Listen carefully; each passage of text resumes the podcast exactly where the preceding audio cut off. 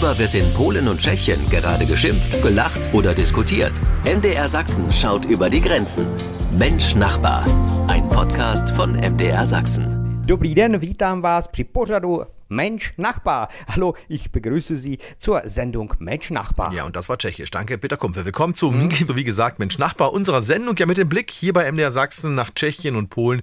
Mein Name ist Roman Nook und Peter Kumpfe, der ist ja zugeschaltet aus Liberec in Tschechien und in mhm. Polen, konkret dann in Breslau. Da hört mich jetzt auch mein Kollege Tomasz Sikora. Servus Tomasz. Dzień dobry, sagt man in Polen. Bist du da? Tak jest. Ja, ich bin dabei.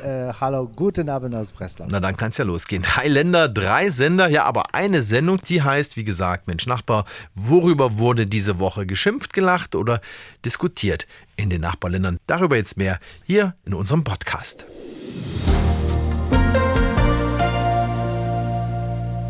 Ja, monatelang gab es ja auch hier bei uns in unserer Sendung nur ein Thema, Corona und die Folgen. Das Thema ist jetzt aber eigentlich durch. Bei uns hier in Sachsen sind fast alle Schutzmaßnahmen gefallen. Zuletzt sogar die Pflicht zur Isolation, wenn man erkrankt ist. Corona ist offenbar Geschichte. Das Kapitel offenbar weitestgehend abgeschlossen. Auch bei euch in Tschechien und Polen. Tomek, wie ist es bei dir in Polen? Roman, ich wusste, dass du diese Frage stellen würdest und äh, ich habe eine Gewissensprüfung ähm, durchgeführt. Äh, du bist der äh, erste Journalist, der mich seit Anfang äh, 23 äh, zum Coronavirus befragt gefragt. Das Thema ist äh, aus den polnischen Medien völlig verschwunden. Also, wenn man so will, alles wie vor Corona, Tomek, mehr oder weniger. Äh, äh fast, fast. Äh, Masken bleiben, wenn man äh, zum Arzt geht oder mh, hm, ein Flugzeug äh, fliegt. Allerdings wird diese Vorschrift nur von jeder zweiten Person befolgt. Mh, hm, andere Auswirkungen des Coronavirus sind geblieben, zum Beispiel deutlich mehr Krebsfälle als vor der Pandemie, mehr Herzinfarkte oder Schlaganfälle. die Ärzte erklären, dass das Gesundheitssystem tatsächlich zwei Jahre lang äh, äh, stillstand und die Menschen aus Angst äh, vor dem Coronavirus die Ärzte mieden. Und selbst wenn sie sie äh, nicht mieden, bekamen sie fast keine Termine, denn alle Mediziner befassten sich äh, mit dem Coronavirus. Herzinfarkte und äh, Schlaganfälle sind dagegen an Sportstätten häufiger als früher, weil die Menschen schnell wieder fit werden wollen, so fit wie vor Corona. Aber mh, mm, nicht in allen Branchen ist das Leben wieder so, wie es vor drei Jahren war. Äh, so ist es zum Beispiel mh, mm, die Zahl der polnischen Kinobesucher um 30 Prozent zurückgegangen, weil die Menschen sich daran gewöhnt haben, ihre Zeit zu Hause zu verbringen. Die Zahl der Restaurantbesucher ist um ein Drittel äh, zurückgegangen, aber die Zahl äh, der von äh, Fahrradkurieren ausgelieferten Essenbestellungen ist gestiegen. Ja, und wie ist es in Tschechien? Peter, hast du noch Masken bei dir liegen? Brauchst du noch sowas? Ja, so ähnlich wie in Polen eben gesagt. Äh, wenn man zum Arzt geht, sollte man im Warteraum äh, mindestens eine Maske anhaben und äh, es wird von fast allen Arztbesuchern äh, auch so getan. Sonst äh, hat Corona und die Masken eigentlich unser Leben völlig verlassen. Äh, es ist ein Thema, was äh, kaum noch äh, in den Medien Bemerkung bekommt. Und im Alltag hat man das Gefühl, es ist alles so wie vor Corona. Statistisch gesehen, ja, es bleibt bei den hohen, hohen Krebszahlen, Herzanfallen und so ähnlich wie eben Tomek gesagt hat, das ist halt die zwei Jahre, wo die Menschen nicht zum Arzt gegangen sind oder wo die Operationen verspätet wurden. Die sind immer noch bemerkbar. Äh, aber aus anderen Branchen ist Corona völlig verschwunden. Man findet äh, kaum an einem Hotel oder einer Kneipe noch diese Aufkleber, bitte nur mit Maske betreten und bitte eineinhalb Meter Abstand halten. Äh, also ganz anders als in Deutschland. Also Corona, Peter, vergessen und kein Thema mehr auch in Tschechien quasi. könnte man so sagen. Und als wir Mitte der Woche über das Thema gesprochen haben, dass wir in der Sendung es machen wollen, habe ich es ein paar Bekannten gesagt und die haben gelacht und haben gesagt, das ist typisch deutsch. So wie eine Telefon Telefonzelle, Fax und eine EC-Karte, also Sachen, die man woanders längst nicht mehr verwendet. In Deutschland immer noch ein Thema. Ja, wer hätte es denn gedacht? Nur vor einem oder anderthalb Jahren. Ein kurzer Rückblick, eine Bilanz war es bei uns hier in der Sendung. Am Ende bleibt dann aber doch die Erinnerung an zwei doch ziemlich aufregende, ungewöhnliche, aber auch sicher für viele bittere Jahre.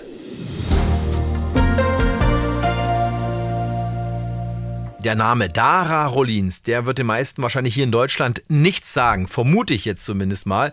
Wenn ich jetzt aber ihren Kosenamen verrate, Darinka, so klingt der Darinka, dann klingelt es vielleicht hier und da. Und wenn ich dann noch sage oder singe, fang das Licht, dann sollte es allen klar sein. Fang das Licht singt Darinka im Duett mit Karre Gott, ein Hit hier im Osten. Damals war ja Darinka gerade mal, glaube ich, zehn Jahre alt. Jetzt ist mhm. sie 50 geworden, Peter und noch immer ein Star, zumindest bei euch in Tschechien. Was vielleicht nur wenige wussten in Deutschland, der Song wurde im Original in Tschechien und der Slowakei zweisprachig gesungen. Karel Gott sang das Ganze tschechisch und Darinka sang das Ganze slowakisch. Sie war lange ein Kinderstar und heute ist sie ein Star geblieben und auch ein ewiges Thema in der VIP-Ecke der Klatschpresse. Sie hatte in ihrem Leben sechs äh, Partner, meistens Musiker und auch äh, bekannte Leute. Äh, jetzt lebt sie mit dem wohl nicht äh, minder bekannten Fußballspieler Pavel Nedved. Okay, und was hat sie so insgesamt in den letzten 40 Jahren beruflich, musikalisch so gemacht?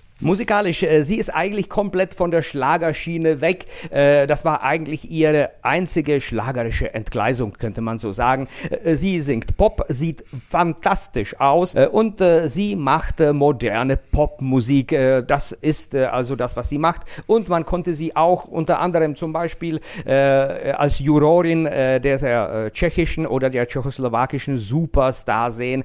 auch da war sie dabei aktiv. Also sie ist längst äh, zu dem festen Teil der tschechoslowakischen Pop-Szene geworden. Übrigens, ihre Tochter Laura, 14 Jahre alt, ist ganz die Mama. Aber an ihrem großen Hit von damals konnte sie nie wieder anknüpfen oder an dieses Fang das Licht. Also ja, sie ist aktiv, aber so einen Ohrwurm, ja, sowas hat sie nie wieder geschafft. Ja, 50 Jahre alt ist sie geworden. Dara Rollins Darinka.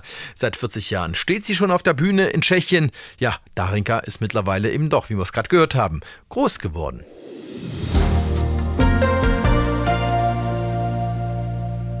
Ja, Tomek, Frage Nummer eins. Bist du verheiratet? Mm, nein. Hast du Kinder? Nein, äh, aber ich habe zwei Hunde. Zählt das? Äh, nicht wirklich. Aber du lebst ja derzeit so voll im Trend bei euch Polen mit deinem Lebensstil. Tomek, die Zahl der Geburten bei euch war 2022 so niedrig wie noch nie seit dem Zweiten Weltkrieg. Es sterben bei weitem mehr Menschen in Polen als geboren werden. Das sagt die Statistik. In den letzten drei Monaten des Jahres 2022 äh, gab es 140.000 Sterbefälle und 77.000 Geburten. Äh, die polnische Frau hat im Durchschnitt nur 1,2 Kinder. Außerdem gibt es von Generation zu Generation weniger Frauen im äh, Gebäralter. Und selbst äh, wenn die Regierung Frauen irgendwie dazu bringt, Kinder zu bekommen, werden 100 äh, Frauen immer noch keine 1000 Kinder zur Welt bringen. Mhm. Und dann hat eure Statistikbehörde in Polen einen weiteren Minusrekord gemeldet bei den verheirateten Paaren. Deren Zahl Aha. ist in den vergangenen Jahren erheblich zurückgegangen, Tomek. Mhm, mh, mh. Äh, es stimmt. Äh, Im Jahr äh, 21 gab es in Polen 7,3 Millionen Ehen. Äh, das ist äh, eine Million weniger als zehn Jahre zuvor. Dies wiederum ist indirekt eine Folge der Krise in der polnischen Kirche, die die Skandale im Zusammenhang mit Pädophilie und sexuellen Übergriffen auf Frauen nicht aufgeklärt hat. In Polen hingegen hm, ist es äh, fest verankert, dass eine echte Ehe in der Kirche und nicht auf einem äh, Standesamt äh, geschlossen wird. Die Polen haben also an den Priestern und damit an der Institution der Ehe gezweifelt, obwohl wirtschaftliche Fragen hier viel, viel wichtiger sind. Ja, und nun, Tomek, wird das so hingenommen, so einfach von eurer Regierung oder versucht man diese Entwicklung ja irgendwie zu beeinflussen? Mhm. Die Regierung versucht äh, etwas gegen die, äh, den Kinder- und äh, Heiratsmangel zu äh, unternehmen, aber sie scheitert auf ganzer Linie und manchmal ist es sogar kontraproduktiv. Die konservative Regierung hat zum Beispiel das Anti-Abtreibungsgesetz verschärft. Ähm, die Regierung meinte es gut. Sie hoffte, dass durch äh, das Abtreibungsverbot mehr Kinder geboren werden würden. Ähm, das Verbot hat äh, jedoch dazu geführt, dass viele Frauen gar nicht äh, erst schwanger werden. Ja, in Polen haben viele Paare keine Lust auf Kinder und auf die Ehe. Das zeigt zumindest und beweist die aktuelle Statistik. Hier ist Menschnachbar, unsere Sendung, ja mit dem Blick nach Polen und Tschechien hier bei MDR Sachsen.